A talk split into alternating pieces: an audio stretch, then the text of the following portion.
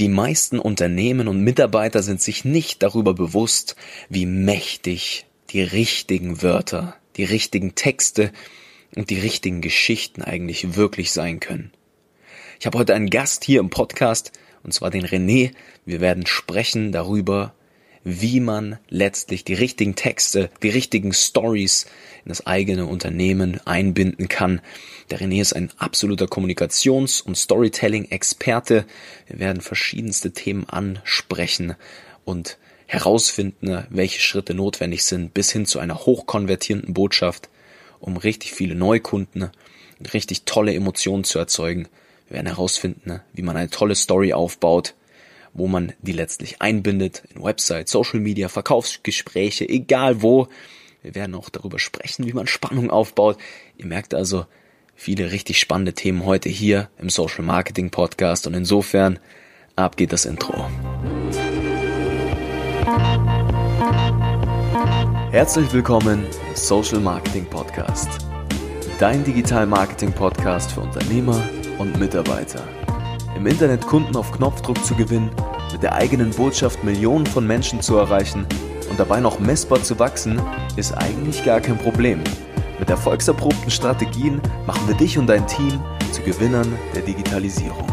Schluss mit Hoffnungsmarketing, Schluss mit Geldverbrennen. Wir machen euch zur Nummer 1 und das mit Zahlen schwarz auf weiß. Hier lernst du Marketing, das heute funktioniert. Viel Spaß! So, herzlich willkommen zurück hier im Social Marketing Podcast. Heute mit dem zweiten Interview. Ich habe heute den René als Gast. Der René ist professioneller Storyteller oder Kommunikationsexperte. Du kannst mich gleich nochmal korrigieren, was der genaue Begriff ist. Hi René, wie geht's dir? Hi, grüße dich. Besten Dank. Mir geht's wunderbar. Die Sonne scheint. Ich kann nicht meckern.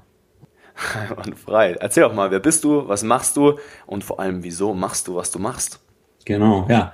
Mein Name ist René Kohlmerk, ich komme gebürtig aus Köln, bin vor ganz kurzem hier in den Hunsrück gezogen, ähm, bin in Köln aufgewachsen, habe in Bonn Politik studiert ähm, und dann bin ich so den klassischen Weg eines Journalisten gegangen, habe ein Volontariat gemacht bei einer Boulevardzeitung, war dann dort äh, Redakteur, schließlich Online-Redakteur und die letzten vier Jahre in meinem Angestellten-Dasein war ich dann Redaktionsleiter einer Kreativagentur und habe dort eben Kampagnen, Anzeigen, und äh, Zeitschriften entwickelt für Kunden, letztlich also Marketing und PR-Kommunikation für Kunden entwickelt und haben mich dann November 2019 selbstständig gemacht als Storyteller. Ich helfe Unternehmen dabei, ihre Kommunikation zu optimieren und ihre Kunden zielgerichtet anzusprechen. Und das, so eben meine Überzeugung, schafft man am besten mit Geschichten. Geschichten. Das hört sich richtig, richtig spannend an. Ich freue mich auf jeden Fall sehr, heute dich ein wenig mit äh, Fragen zu befragen.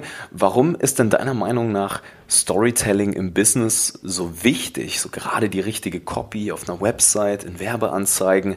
Was ist es denn, das die Geschichten so absetzt von den regulären Verkaufstexten, die man überall so sieht? Mhm. Also wenn man sozusagen auf ein Wort reduzieren möchte, dann ist das das Wort Gefühle.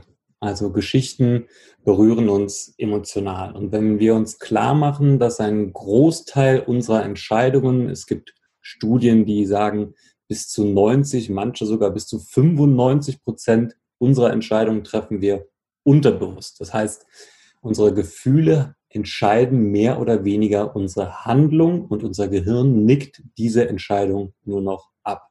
Jeder, der vielleicht Fan von einem Fußballverein, einem Footballverein, einer Tennisspielerin oder wem auch immer ist, ähm, wird sehen, dass wenn man ihn fragt, warum bist du denn Fan, dass da ganz schnell emotionale Dinge mit reinspielen. Wenn man mich fragt, warum bist du Fan des ersten FC Köln, dann fange ich nicht damit an, ja, die waren ja mal dreimal Meister und die haben in der Saison XY so und so viele Tore geschossen und den besten Stürmer gestellt.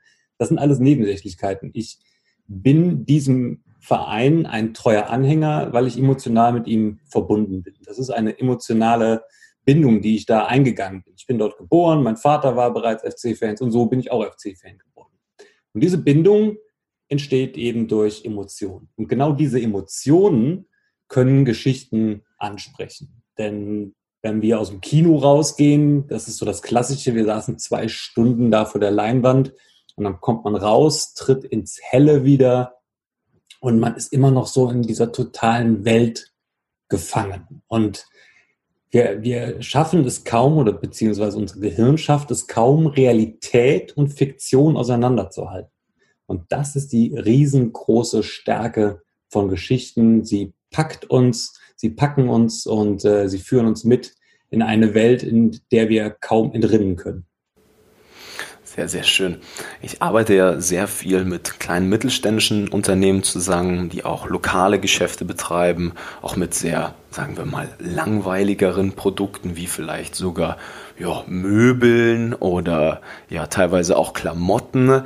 Wie kann man sich denn das als so eine Art Unternehmen denn vorstellen? Wie kann ich dann eine gute Story jetzt verknüpfen mit einem scheinbar langweiligen Produkt? So, wie kann man sich das vorstellen? Wie findet denn eine Geschichte da Einsatz? Also es gibt ja immer zwei Dinge, zwei Arten und Weisen, wie man Dinge bewirbt. Das eine ist eben das Beschreiben, das andere ist das Erzählen. Wenn wir jetzt sagen, wir haben einen Stuhl und wir möchten diesen Stuhl bewerben, indem wir ihn beschreiben. So fangen wir an und sagen, dieser Stuhl hat vier Beine, er hat eine circa 60 Zentimeter hohe Rückenlehne, er zeichnet sich durch einen besonders hohen Sitzkomfort aus. Er ist sehr robust, er ist gut verarbeitet und er besteht zu 100 Prozent aus nachhaltig produziertem Holz. Das wäre beschreiben. Und erzählen wäre, wer auf diesem Stuhl zum Beispiel sitzt.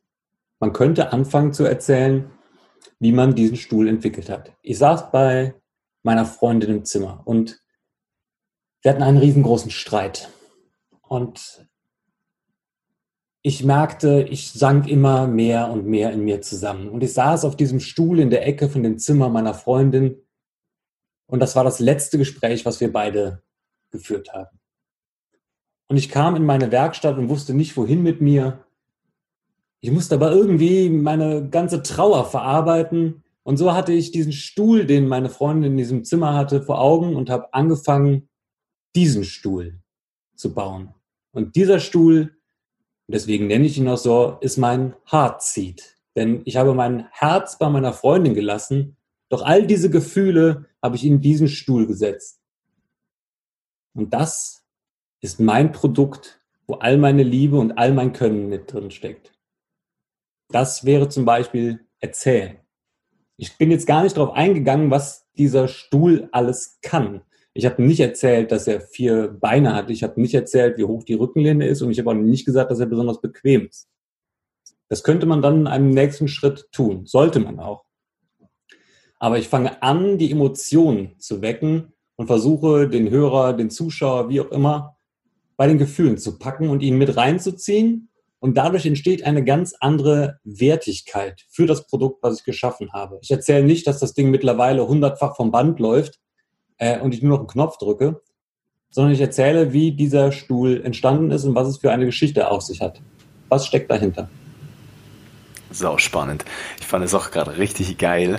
In dem Moment, wo du angefangen hast, die Geschichte zu erzählen, hat sich direkt so ein Grinsen auf meine Backen einfach manövriert. Er ist einfach, man hört ja auch gerne zu, wenn jemand eine Geschichte erzählt. Das ist ja auch genau der Punkt. Und die ganzen großen Brands aller Apple und Co., die haben ja dieses Thema Storytelling, die Emotion zu ihren Produkten und den Status ja auch richtig stark gemeistert. Und das ist eigentlich das, was die kleinen mittelständischen Unternehmen jetzt auch nutzen müssen. Kommen wir auch gleich mal zum, zum nächsten Schritt.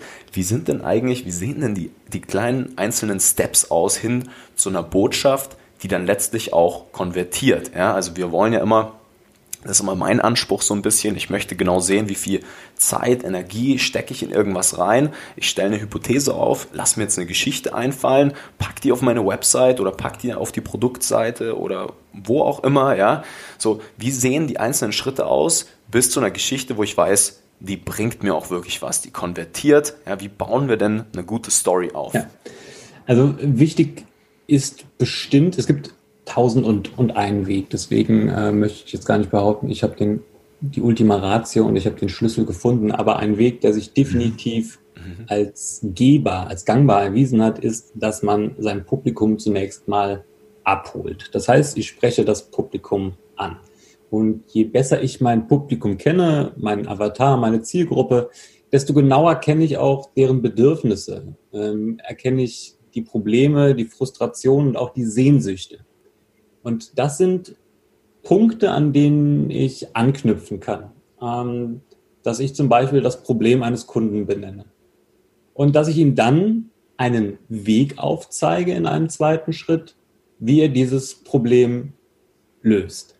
Und ich sorge dann für Spannung, indem ich nicht direkt vielleicht erzähle, wie diese Lösung aussehen kann, sondern dann erzähle ich vielleicht auch erstmal etwas, und das ist sehr entscheidend, das auf meine Kompetenz einzahlt und auf meine Empathiefähigkeit. Sprich, wenn ich auf eine Seite gehe oder auch in einen Laden, dann hat der Kunde per se mindestens zwei Fragen. Die erste Frage ist, kann dieses Unternehmen mir helfen? Und die zweite Frage ist, die sich meistens direkt anschließt, ist, kann ich dem Unternehmen denn vertrauen? Ist das genau das richtige Unternehmen für mich? Das heißt, in einer Geschichte ist es ratsam, seine Empathie und seine Kompetenz aufzuzeigen. Das heißt, warum kann ich behaupten, ich kann dir helfen? Ist das nur eine Behauptung? Nein, denn ich erzähle dir jetzt meine Erkenntnis aus elf Jahren Journalismus. Heute, nach elf Jahren und Tausenden von Texten, kann ich behaupten, ich weiß, wie man eine Geschichte aufsetzt. Ich weiß, wie man Spannung erzeugt und ich weiß, wie man eine Geschichte von A nach B erzählt. Und in einem nächsten Schritt ist es dann wichtig, dass wir zurückgehen auf diese Lösung, die wir angezeigt haben. Und wir erklären, wie man im Einzelnen das Problem lösen will. Und zum Schluss, du hast es angesprochen, sollte auch bei einer Geschichte eine Art Call to Action stattfinden. Der kann sehr direkt ausfallen, der kann aber auch indirekter sein. Und wenn wir uns zum Beispiel daran erinnern an die klassischen Märchen von früher, die enden ja auch oft mit dem, und wenn sie nicht gestorben sind, so leben sie nach heute. Das heißt, das war die, die Botschaft dieser Geschichte war, am Ende ist alles gut ausgegangen. Das heißt, schon damals gab es sozusagen eine ganz klare Botschaft, die hängen blieb. Und wir müssen sehen, dass unsere Geschichte eben ebenfalls mit einer klaren Handlungsaufforderung endet, mit einer klaren Botschaft, die wir unseren Kunden, unserer Zielgruppe mit auf den Weg geben möchten. Super, super, super geil. Jetzt haben wir ja super viele verschiedene Kanäle. Wir haben ja jetzt eine Website. Die meisten, hoffe ich doch, haben ja inzwischen auch ordentliche Social Media Präsenz. Es gibt bei vielen auch gewisse Verkaufsgespräche, die stattfinden müssen. Was ist denn dein Vorschlag, wo und wie man denn jetzt eine solche Botschaft und in der Struktur, wie du es gerade auch beschrieben hast, am besten platziert? Was sind denn so die Action Steps, wenn man sagt, okay, hat mich jetzt überzeugt, Storytelling, wir müssen unser Produkt, wir brauchen da eine Emotion dazu, dass wir das emotional binden und nicht nur über die Logik verkaufen. Wie sind denn da so die nächsten Steps? Ja, erst Website und dann irgendwie gucken, dass man das vielleicht ein bisschen in die Social Media Posts einbaut, bei den Verkaufsgesprächen. Was ist denn da so dein Erfahrungswert? Also äh, prinzipiell ist es natürlich bei Social Media so, dass das ist mein Sprachrohr. Also ähm, man, das wirst äh, du noch deutlich besser wissen als ich, aber man unterscheidet ja generell zwischen einer Push- und einer Pull-Kommunikation. Und wenn ich mich jetzt auf äh, der Webseite bewege, dann hatte ich ja bereits eine Intention. Ich habe schon noch etwas gesucht und bin dann vielleicht auf deiner Webseite gelandet. Ähm, und da gilt es dann sozusagen, mich stärker äh, an dich ranzubinden. Das heißt, hier findet eine Pull-Kommunikation statt, während ich dann äh, auf Social Media vielleicht gerade durch die Timeline äh, scrolle, sitze im Bus, in der Bahn oder wo auch immer und weiß eigentlich noch gar nicht richtig, dass ich ein, ein Bedürfnis habe oder vielleicht ein Problem oder denke zumindest gerade gar nicht daran. Und da ist es dann eben so, dass es eine, eine Push-Kommunikation stattfindet. Und äh, deswegen ist der Einstieg auf einer Webseite auch ein anderer als jetzt eben bei Social Media. Bei Social Media muss ich denjenigen ähm, mit dem Thema abholen. Das heißt, ähm, ich kann nicht voraussetzen, dass derjenige gerade weiß, dass ich René Kohlenbergs bin und Storyteller und ähm, Kunden Dienstleistungen äh, anbiete im Bereich Texterstellung, Coaching und Workshops. Also versuche ich einfach ein Thema aufs Tableau zu bringen, was ihn vielleicht interessiert. Äh, fünf Tipps, wie du deine Botschaft auf deiner Webseite knackig formulierst. Fünf Tipps, wie du mehr Kunden mit deiner Webseite gewinnst. Und ähm, da ist dann der Einstieg ein viel konkreterer äh, auf das Thema hin. Das heißt, derjenige sagt, ja, das, das, das interessiert mich auch. Jetzt, jetzt, wo ich es lese, gucke ich mir mal an. Und auch da kann ich dann wieder eine Geschichte erzählen, die auf meine Empathie und meine Kompetenz einzahlt. Das heißt, durch das Erzählen einer Geschichte und der daraus erwonnenen Erkenntnis, ich bin mit meiner Freundin auseinandergekommen und habe dadurch gemerkt, äh, ich muss irgendwo hin mit meiner, meiner Kraft, äh, mit meiner Energie, mit meiner Trauer. Also habe ich angefangen, ein Handwerk zu erlernen. Und auch du kannst das schaffen. Hör auf, deine Potenzial zu, zu vergeuden. Fang jetzt an, dein Leben in die Hand zu nehmen. So, das ist die Erkenntnis. Und wieder habe ich eine kleine Geschichte erzählt und habe Empathie aufgebaut, habe meine Empathie gezeigt, habe mich sympathisch gezeigt, habe mich sympathisch gemacht für denjenigen. Und dann erzähle ich vielleicht auch noch, dass ich danach dann eine Tischlerlehre angefangen habe und zeige, dass ich, wie ich mir die Kompetenz angeeignet habe, heute Stühle zu bauen. Also auch da gilt es dann immer wieder, äh, sich die Frage zu stellen, warum erzähle ich diese Geschichte äh, und inwieweit zahlt das, was ich erzähle, auch auf meinen, meine Marke ein, meine Branding.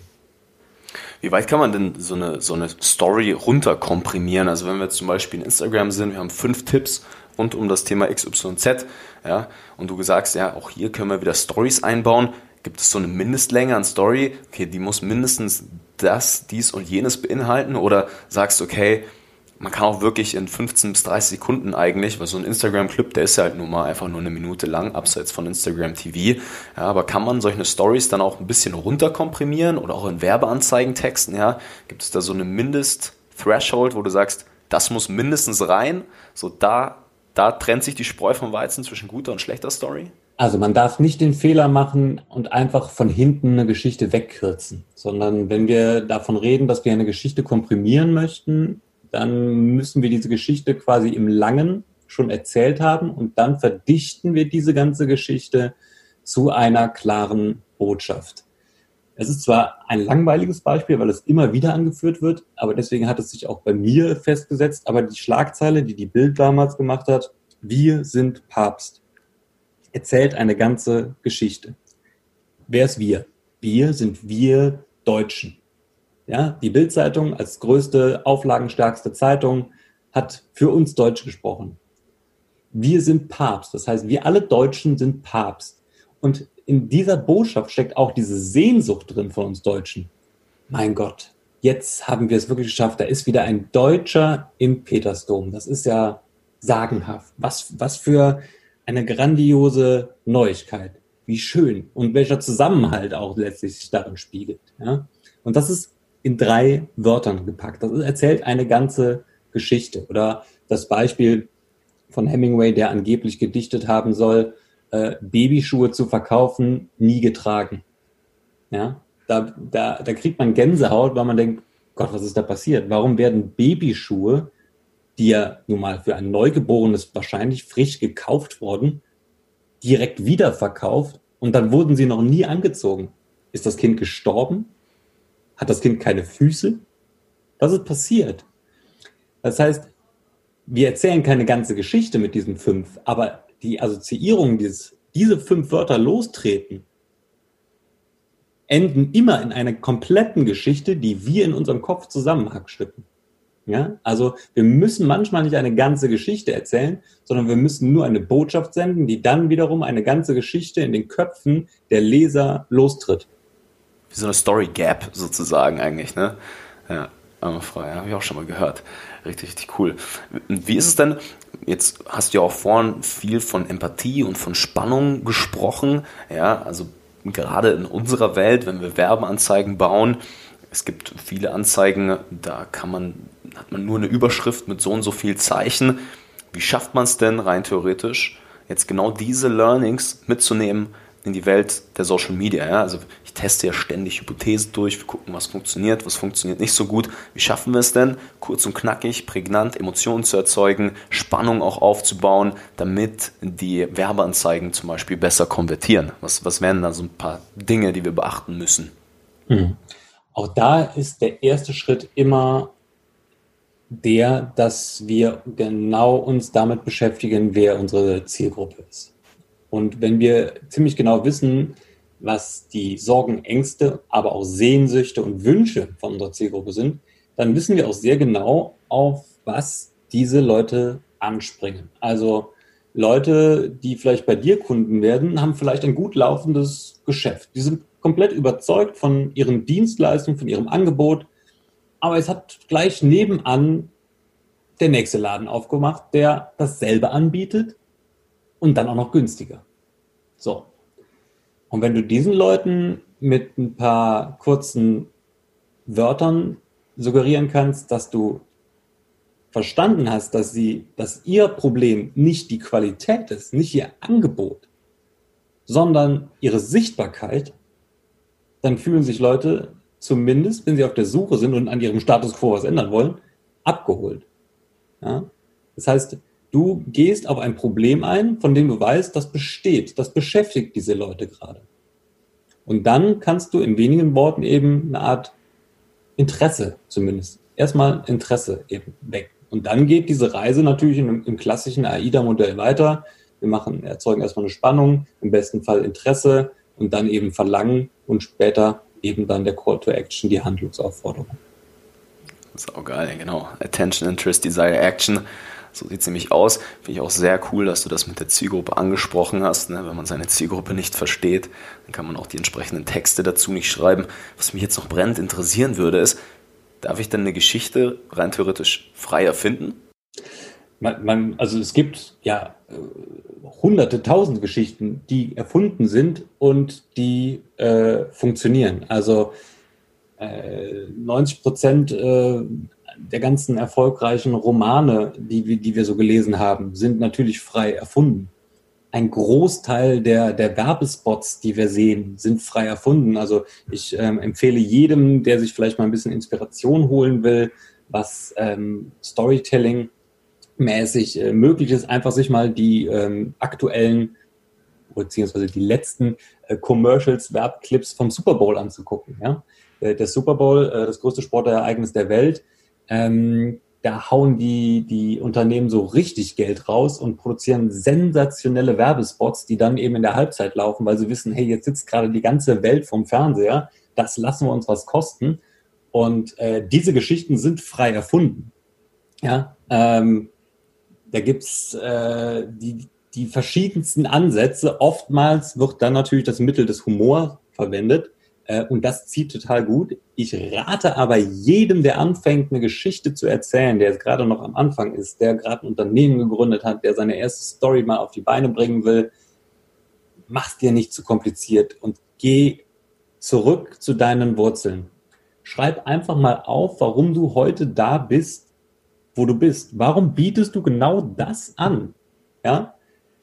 Und dann sagen viele, naja, will ja Geld verdienen. Ja, stimmt. Aber du könntest genauso gut Brötchen verkaufen. Du könntest dich auch beim Aldi an die Kasse setzen oder beim Lidl oder beim Edeka oder beim Rewe. Ich hoffe, ich habe jetzt alle großen Anbieter durch. Ich will ja keine Werbung machen. ähm, ja, es gibt ja einen guten Grund, warum du trotzdem etwas anderes machst. So.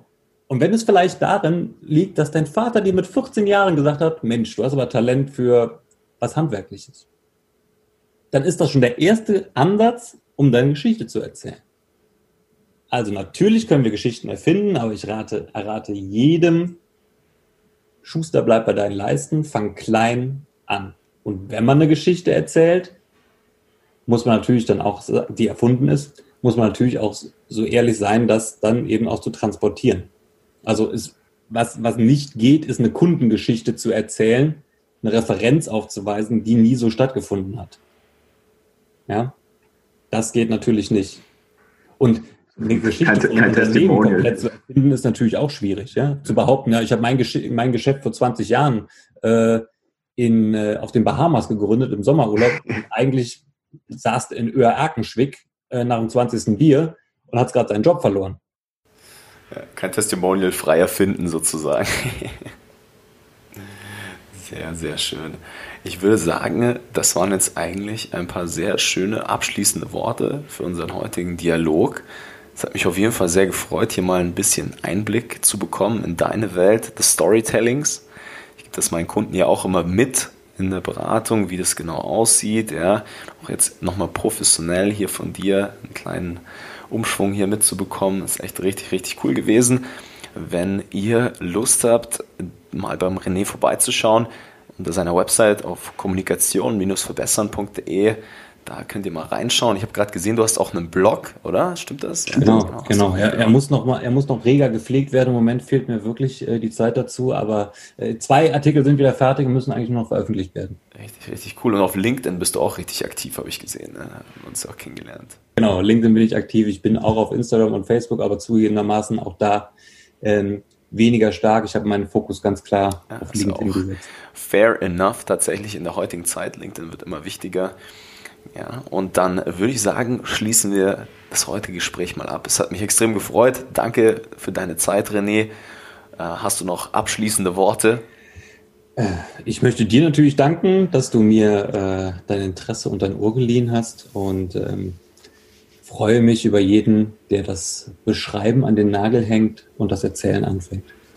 Genau, hier steht es auch deine Botschaft, klar wie Gletscherwasser. So machen wir das jetzt in Zukunft, würde ich sagen. René, vielen lieben Dank und liebe Zuschauer, hört euch das mal an, lasst es mal sacken, fangt an, eure Geschichte runterzuschreiben. Emotionen sind wichtiger wie eh und je. Gerade jetzt in diesen enormen Informationsfluten, denen wir Tag für Tag ausgesetzt sind, ist es wichtig, hier einfach mal seine Botschaft richtig runterzuschreiben, Empathie zu erzeugen, Emotionen zu erzeugen wünsche euch eine wunderbare Woche und wir hören uns in der nächsten Folge. Bis dann, euer Nico. Ciao, ciao. Ja, cool. lief doch, äh, lief doch äh,